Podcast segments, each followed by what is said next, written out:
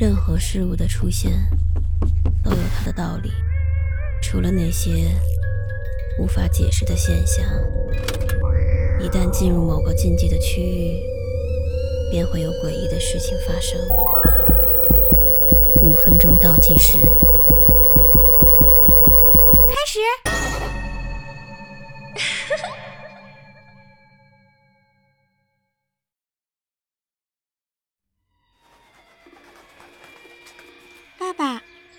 我想要个跷跷板。张超的女儿坐在他的腿上撒着娇，一双水灵灵的大眼睛忽闪忽闪的。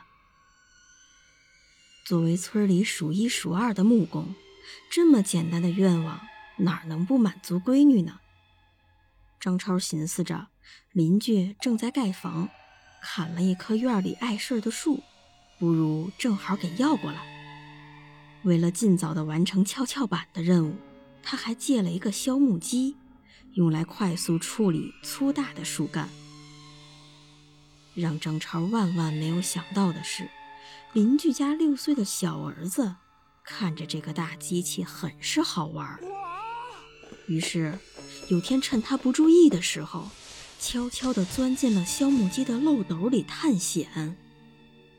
然而，张超完全不知情，照常打开机器的电源，准备开工。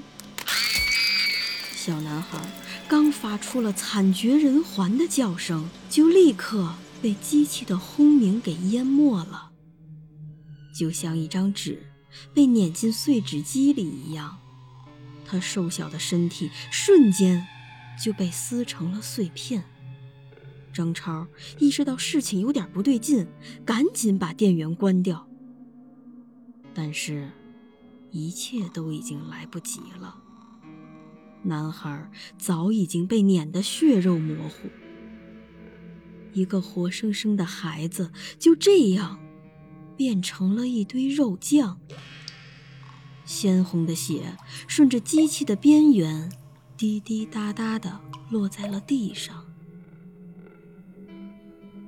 看到眼前这一幕，张超恶心的直接就吐了，半天都没有缓过劲儿来。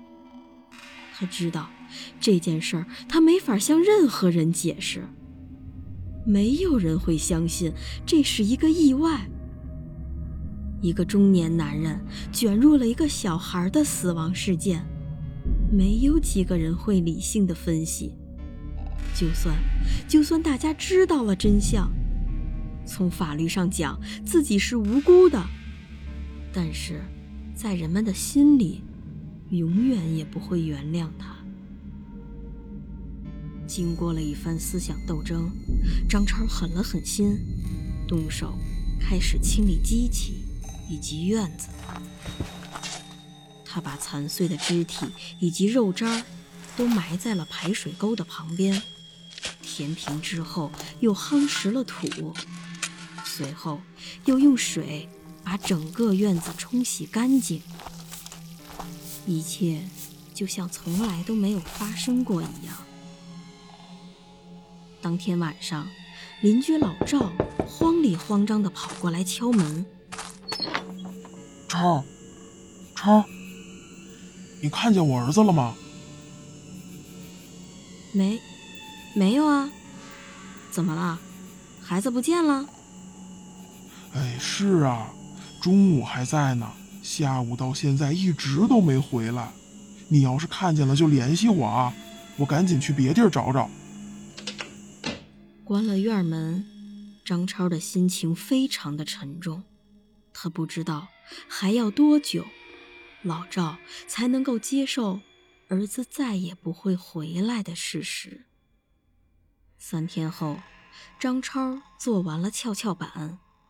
陪闺女一起玩的时候，他无意间听见隔壁老赵两口子还在到处打听儿子的下落。吃过了晚饭，张超的女儿正坐在跷跷板上一上一下的玩着，还有说有笑的。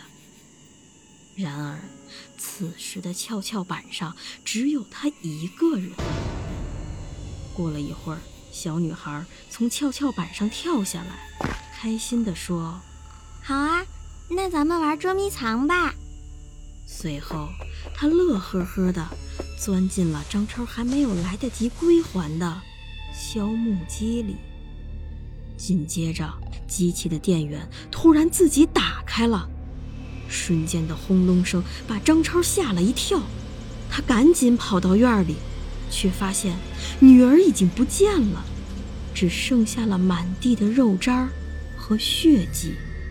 后来，据村里的人说，张超家的排水沟里排的都是红色的水。